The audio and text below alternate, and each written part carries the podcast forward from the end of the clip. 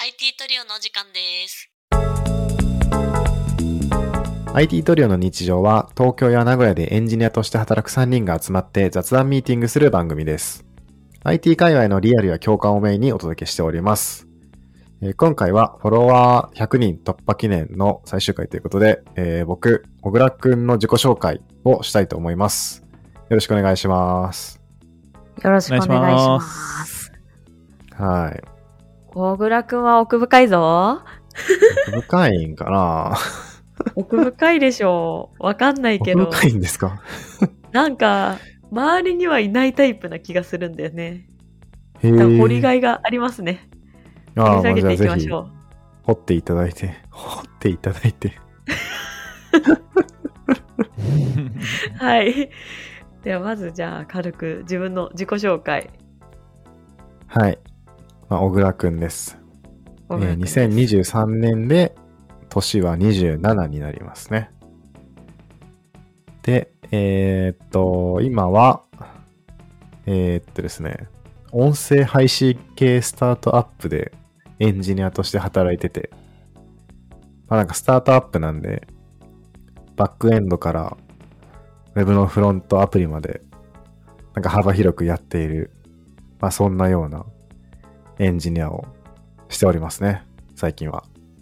小倉くんもフルスタックだね。すごいな。ね、フルスタックだね。いやー、でもフルスタックと言えるほど、ねえ、バックエンドに自信があるかと言われたらそんなない。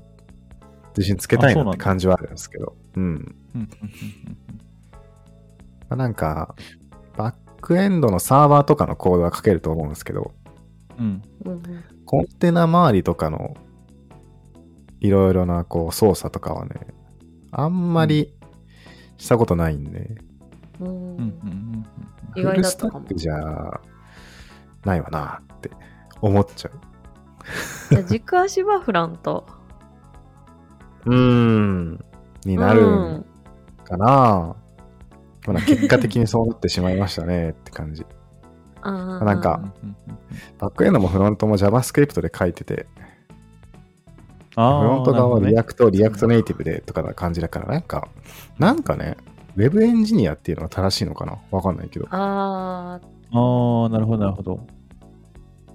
なんかそんなような気はしますが。まあでもちょっとバックエンド側をね、本当はもうちょっと極めたいなと思いつつ、うんまあなんかやっぱフロントの方がすぐ書けるし、知識もあるんでフロント側をやりがちっていう感じですかね。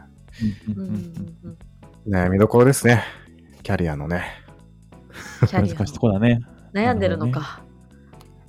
うーん、なんか、直近っていうか、こう、もうちょっと5年ぐらい先を見据えた時にどうしようかなってのは、まあ大体いつも考えてるんですけど、ううんんうんまあエンジニアでフロントそのままパターン、バックエンド極めるパターン、フルスタックで全体的にやるパターン、はたまた PDM とか PMK やるパターン、はたまたもうなんかお金に目がくらんで IT コンサルとかに飛ぶパターンとか、 ほうそのパターンもあるんだ。なるほど。ね見たりする。IT コンサルとか、年収高いよな、みたいな。あうんうんうんうーん結構お金に対する欲望はあるって感じなんだそう、なんかね、お金が欲しいっていうか、保険、うん保険が欲しいんですよ。なんかね、保険ねちょっと前に真面目に考えたんですけど、僕はあの、合流したいんじゃなくて、何があっても大丈夫なお金とか収入の仕組みがちょっと欲しいなって考えがちで、多分なんだけどね、根っこを掘ってみると、多分僕はあの、小学生ぐらいから母子家庭なんですけど、母子家庭で男3人兄弟だったんですけど、 3人。はい。それは確かにそれって結構なんかお金ギリギリじゃないですか。うん、カツカツか。まあ別に僕が子供の頃僕が意識するわけではなかったんだけど、うんなんかその大学入る時とかってなんか奨学金の申請とかで親の年収とか知るわけで、その時に、あ、マジかみたいな。親の年収これで3人揃えてくれたのマジかみたいな。これ、一歩間違ってたらもうみんな路頭に迷ってたやんけみたいなことを思ったりして、多分なんかそこら辺が結構その、ちゃんとお金稼いでおきたいみたいなうんううんんうんうんうん安心として、こう、何かがあっても大丈夫なようなお金の収入というか、それが欲しいとかうん思ううん、なんか根本なのかなとか、ちょっと最近考うんうえんたうんりなるなるほど、なるほど。しほどまねす説ね。得力がありますね。うんうんなんか大体そういう自分の欲を突き詰めると、やっぱ大体小さい頃とか子供の頃の何か出来事とかに行くんですよね。確かに、確かに。なるほどね。うん。あ、そう、IT コンサル、お小倉君がやってるイメージ全くつかないんだよね、正直。まあ、ただ失礼かもあしれ、でない。も僕も、僕もない、僕もない。あ、ない。なんか、まあスーツ着て働くのか、みたいな。ああそーこがあー、あそこ、 ここかそ。っちじゃない。うん。なんか開発好きだと思ってるから、小倉君がね。うんうんうん。そう開発をやめて、もう本当にひたすらこう、ね、レなんていうの、アドバイスとか、なんかこう、プロジェクトマネジメントとかさ、そういうのややるとかっていうイメージがあんまりないなと思って。あーうん私もそっちのイメージの話かなと思った。あ、本当まあ多分そういうのもなんか好きだとは思うけどね。僕、ああ、そう。割と頭使う系のことだったら割と好きになれるタイプだあそうし、まあなんかもともと文系だし、うん。ーうんまあ、なんか、小さい頃っていうか、小学校とか中学校とか高校とか、なんか学級委員とか生徒会役員とかなんかずっとやってたようなタイプだから、割と、なんかそういう、なんかマネジメントというか、うん。まあなんかプレイヤーじゃない系の動き方、うんおうんうんまあ、割と好きになれるとは思ってます、あ、そうなんだ。学生を振り返ると。えそうういん。う生徒会とかに入るモチベーションってどこにあったんえなんでだろうね。なんか、なんかかっこいい。 かっこいいねえ。でもね、 なるほどね。なんうんなんとなく良さそうに思ったぐらいがスタート。なんか僕が一番最初にそういうのやったのって、小学校、小学校3年4年とかので始まる学級委員が最初だった気がするんだけど、うんうんパッと手を挙げたけど、別になんかそれで支配、みんなを支配したいとか、モテたいとか思ってたってよりかは、まあ、なんとなく、響き、かっこいいみたいな。うんううんうんんうんうんそういうのでやり始めてたから、そこについてはね、なんかそんなに明確な何かがあるわけでもないかも。単純に惹かれたっていう。で、まあなんなかるほどね小さい頃にそれをやってたら、その後も、まあなんか推薦されることもあるし、うん。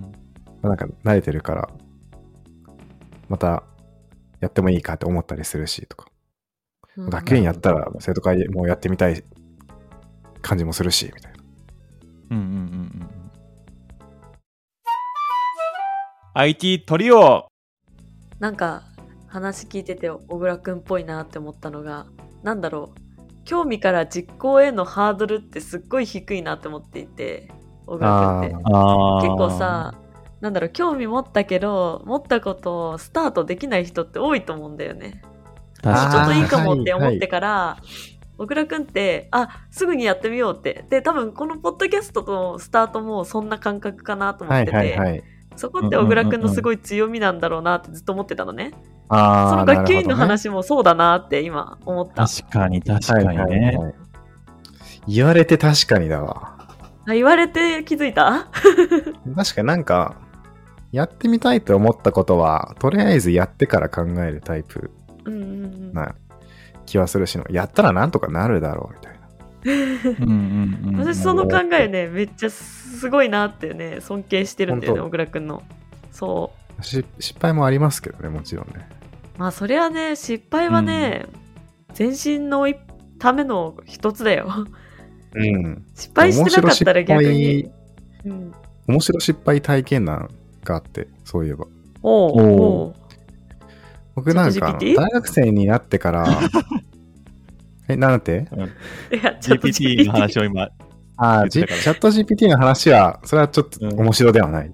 面白では ないけど知ら、ないまあ、はから聞きは面白い けど、本人からしたらちょっとね、個人としてはもう反省ある。反省。個人としても面白いと振り返れるのは大学1年生の時で、ほなんか情報商材を30万円で買って、えー、ちょっすごといだね。けね、やろうとしたことある。おあのね、ネットでよく見る怪しいやつあるじゃないですか。そうか、そうか、そうか。あるあるあるある。はいうんわ、かるはわいかる。あれ、なんかやってみたんですよ。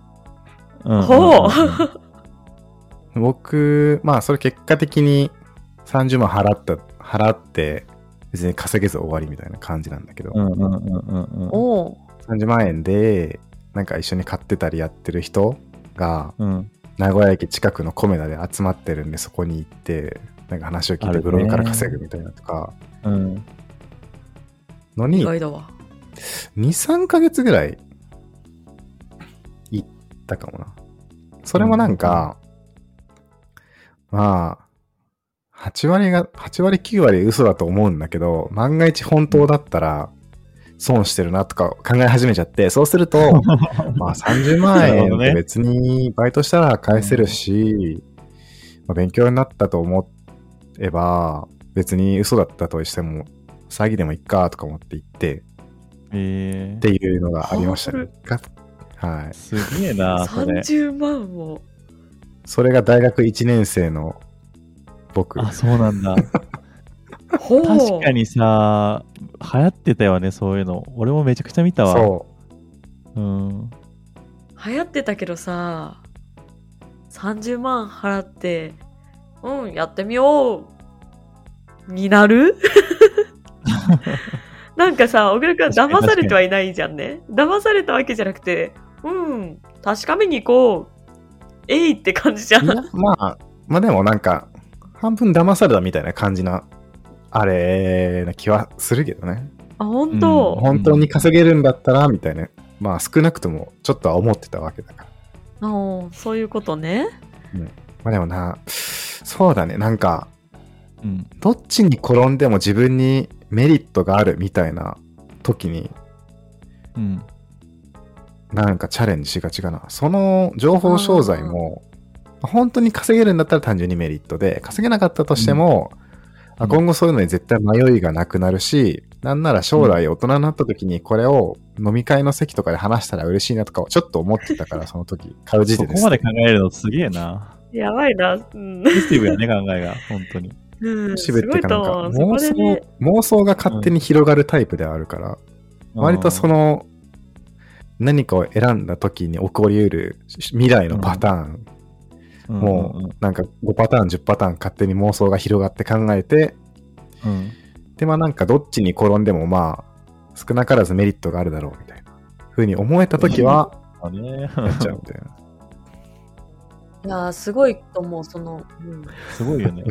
本当に。なんか結構日本人の特性としてさそういう時にストッパーかかりやすい人が多いと思うんだよどちらかというとあーはいはいネガティブな印象を集めちゃって、じゃあ自分はやめとこうみたいなうんあいやーアメリカンですね わかんないけどあと、すごいのはさ、そこで染まりきらなかったのもすごいなと思って。結構なんかそういうの払っちゃって、なんかそれこそサンクコストみたいなやつでさ、あはいはいそはうい一回払っちゃってからみたいな感じで、どんどんどんどんこう、沼にはまっていくというかさ、騙されるスパイラルにはまっちゃってすることが、まあ僕の周りでも結構そういう人がいしたから、思うんだけど、そういうのに行かなかったのはすごいなと思って。まあ確かにねまああんまりなんか良くも悪くもなんだけど自分の軸がなんかしっかりしているというかうーんうだんから、だからそういうマイナスの影響も受けにくい反面、多分人からの善意のアドバイスとかも割と飲み込みづらいタイプはいはいはいなるほどね。っっていうだけな気はマイペース。するかな。うんやっぱ騙されてはいないんじゃないそういう意味では自分の軸をあまあ確かめに行っただけだよ、まあ、それはあるかも。確 かうんに。結果的に中の人たちは稼いでる人は本当に稼いでたんだけど、まあ単純に詐欺集団だったからね。ま あまあ。稼いでるみたいな事実は、うん人に言うけどなん、割と嘘ではないっぽい感じで。はいはいはい、うんうんうんただその手段がほぼ詐欺みたいな。ああ。なるほどね。ああ、やっぱ小倉くん面白い ね。そう、すごいなと思って、そういう人たちってマジで稼げればいいと思って普通の人は買ってくるから、やっぱ、多分。まあ、そうね。そのまま本当詐欺集団に流されちゃう可能性全然あったかなと思うけど、そうじゃないもんねい。や、まあでも、あとなんか周りの人が頭悪く見えたからな。っていうのもある、なるほどね。あそれはそれで面白いな。まあなんバカが多いな、みたいな。顔つきが、えこいつら、真面目に勉強してきてないやつらの顔だな、みたいな。ー、あーああ、まあ、たかが知れてるな、みたいな。ちょっとね、そうだたねちょっと見下してちゃってたね、ところはあるはいかもね。いや、こういうことを放送で喋っちゃう小倉くんも面白いわ。私は。確かに。確かにね。に。よくも、うん、良いと思う。個人的になんか前の、あの、何回か前のイーデュの話も、はいはい、はい。え、喋っちゃうのえーって、私はなってたから、そういうところはいはいもはオープンにしてこう。やってこう。うん。まあ一旦やっ てこう。で、こうやってオープンに話せるの。いや、魅力の一つだと思うよ、私は。あーいやー、まあそうね。まあなんか最近なんか身内に関してはその真逆おお、へえ。えなのがちょっと困困ってるというかどうしようかなと思ってる感じはあるんですけど意外だったわ。え、どんな感じなの、うん真逆っていうのは結構。なんかそもそも家族が秘密主義だったから別になんかなんかなんですかね中学校の時とか小学校の時とか家に帰ってきても別にお互い学校で何があったかとか全然話さないからお互いなんか何してるかあんま知らんみたいなうんうんうん、家族の会話あったかもだけど別になんかそんなしてないみたいな感じで育ったような気がするからうんうんなんか身内に対してどう接したらいいかちょっとわかんない面があってあうあ、ん身内っていうのは家族仲いい友達とかじゃなくて、家族。仲いい友達はねまだ外なんよああ、なんかだうんうんうんそれは家族とあとだから恋人かなああーあ、恋人もか。恋人って付き合ってるとだんだん身内としての扱いに自分の頭がなってくんだけどそうなった時にうん。身内として認識し出すとちょっと喋れなくなってくるああ、えーそうなんだ。そういうことがあるんだね。なんか謎に最近その自分の動きを自分でちょっと分析してなんでこうなるんだと思いながら喋れんって頭で思って、うんうんうんなんか突っかかるの、なんか突っかかるっていうか、なんか話そうと思うけど、んなんかやめとこうかなみたいなのが小倉くんの中に出てくるの。いやっていうかアウ話さトなプくてッいいトかがななんかなくなくなってくるうんなんか話したいことって生きてたらあると思うんですけどうんうん。身内って認識するとそれが出なくなるんだよねなんかねほー。真逆だわ、私。そうなんだえ、その感情がまだわからん。えー、まそうまなんだだっていう。かまあ、確なかんかに。つかないわ。ただ自でも分でも分かってないしだいぶ特殊だと思うんだけどうん謎なんだよね。こ特殊れだと思困うる、困るなと思って。えいいことうんうんうんも悪いことも、どういう事象にもとらわれずにちょっと身内になっていけばなるほど話せなくなるってこと、そういうそ事うそう象そうによってじゃないんだプラマイ関係なはく。なんか、なんすかね、テンションが下がるのかなちょっとわかんないけど。ああ、そういうことなんだ。おーなるほど、ううなんか過去の経験からあるのかなそこわかんやないっ。ぱそういうふうに生活してきたからなんだろうね。なんだろう距離が近ければ近いほどなんだろうあある一定のパーソナルラインみたいなのがあるのかなわかんねえな。マジわかんねえんだよ。確かに難し最いね近の、ここ最近の自分に対しての一番の謎がそれで。ちょっと数年のうちに解決したいんですが。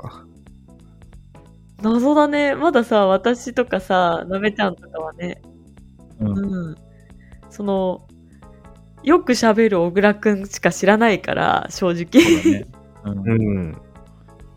結構驚いてるよ。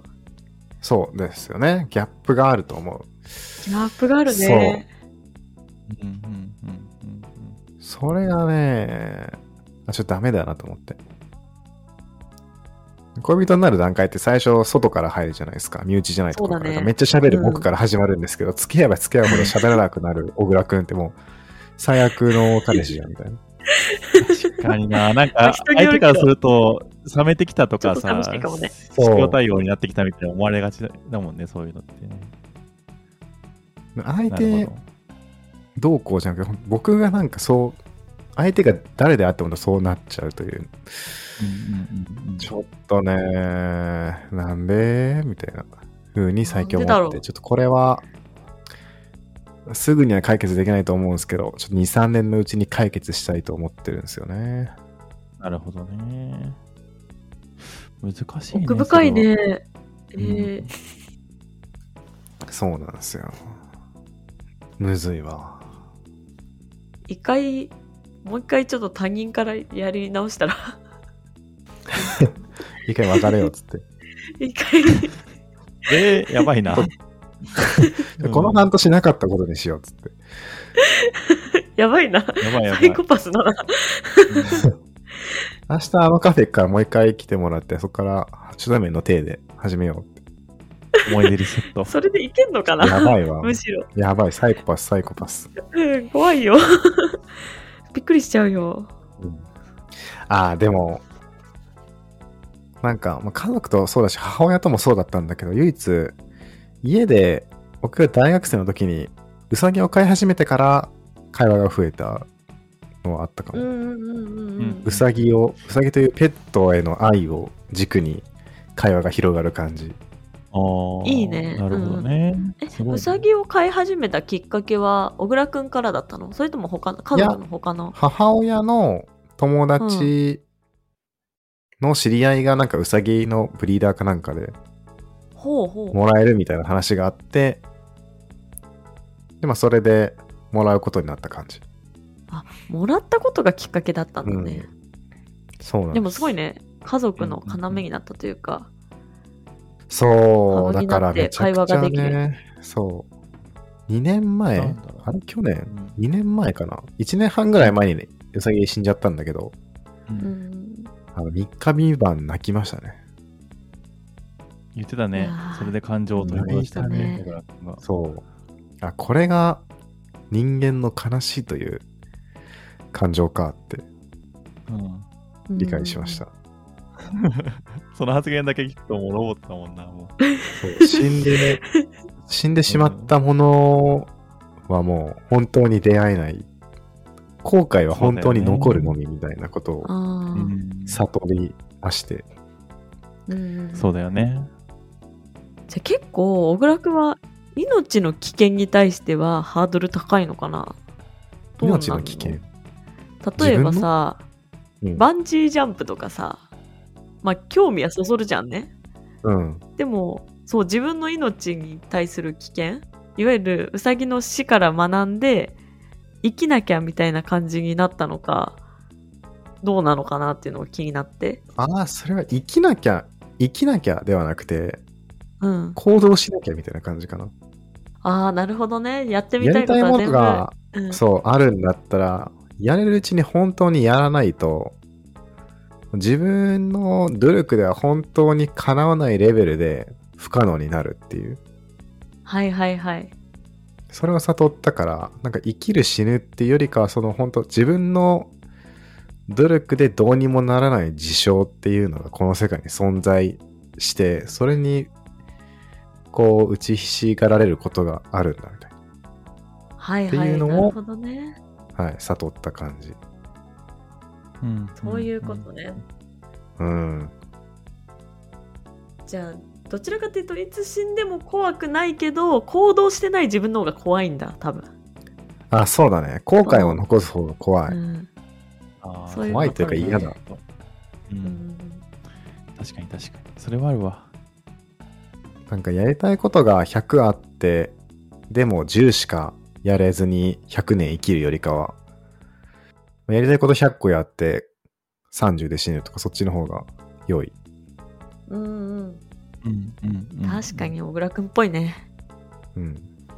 単純な時間っていうかこう、密度というかなんというか。なるほどね。そうなんですよね。確かに喋ったら深いんだ、僕ね。なんか、急に。 もう収録時間を見て、もうこんな喋ったかって思ってる今。あの最初話そうとしてたエンジニアとしてみたいな話ほぼないよ。もう大倉君のパーソナリティすべて終わった。そうだね。そうだね、パーソナリティも収録前にエンジニアのとしての話とか、ポッドキャスト始めたきっかけとかいろいろ話したらいいんじゃないとか言ってたけど、全然そんなこと話さずに。 うんいやー奥深いと思ってたよ私は入る前からね、まあそうなんだ。そうそうそうそう。惚れたわまだまだね。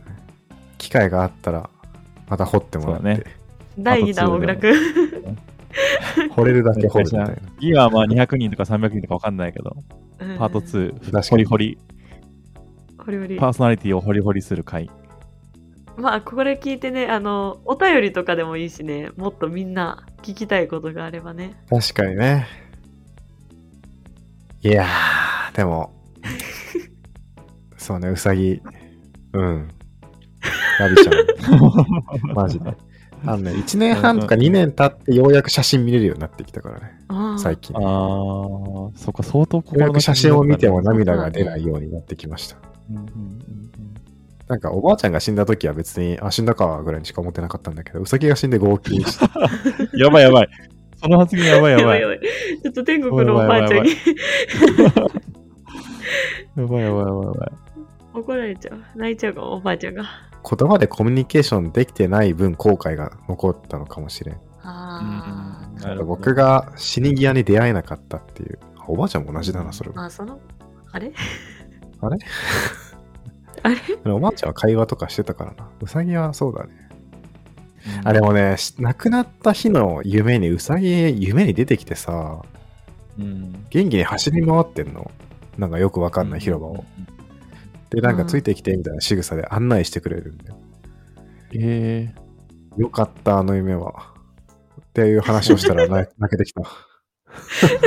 泣かないでそういう話ちょっと思い出しながら。でも愛をすごい感じるね。そう。うんまあこんだけこんだけウサギがラブでこんだけ話がどんどん出てくる小倉くんはなぜか身内や寡黙とそうう。ん。話せなくなそる。んなうんそんな新たな一面が見れる放送でしたね。そうだね。最後、じゃあ、小倉くんに、うん あ最後のメッセージは、あれですね、身内に対しての、なんですか、うまい話し方知ってる人がいたら、ちょっとぜひお便りで教えてほしい。難し いね、ちそょっれとはわかんないから。なんかこん逆にそう、僕と同じような悩みというか、性格の人がいたら、なんかまさに仲間がいたら知りたいという意味で、ちょっとぜひ、ツイッターかお便りでつぶやいてるお便りくれると嬉しいし、改善案を知ってる人がいたら、ぜひ僕の人生に大きなプラスになるので、それはそれでお便り欲しいという感じです。お便り待ってます。待ってます。なってます。はい。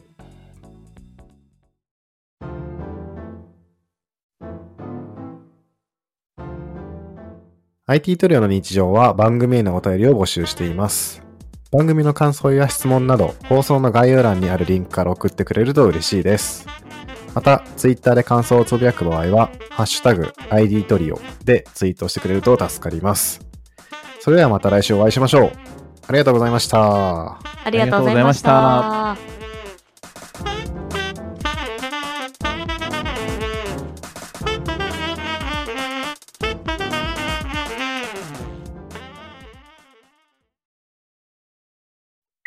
And now, a short commercial break. 現在エンジニアの採用にお困りではないですか候補者とのマッチ率を高めたい、辞退率を下げたいという課題がある場合、ポッドキャストの活用がおすすめです。音声だからこそ伝えられる深い情報で候補者の興味関心を高めることができます株式会社ピトパでは企業の採用広報に役立つポッドキャスト作りをサポートしています X またはホームページのお問い合わせよりご連絡ください。気になる方はカタカナで「キトパ」と検索検索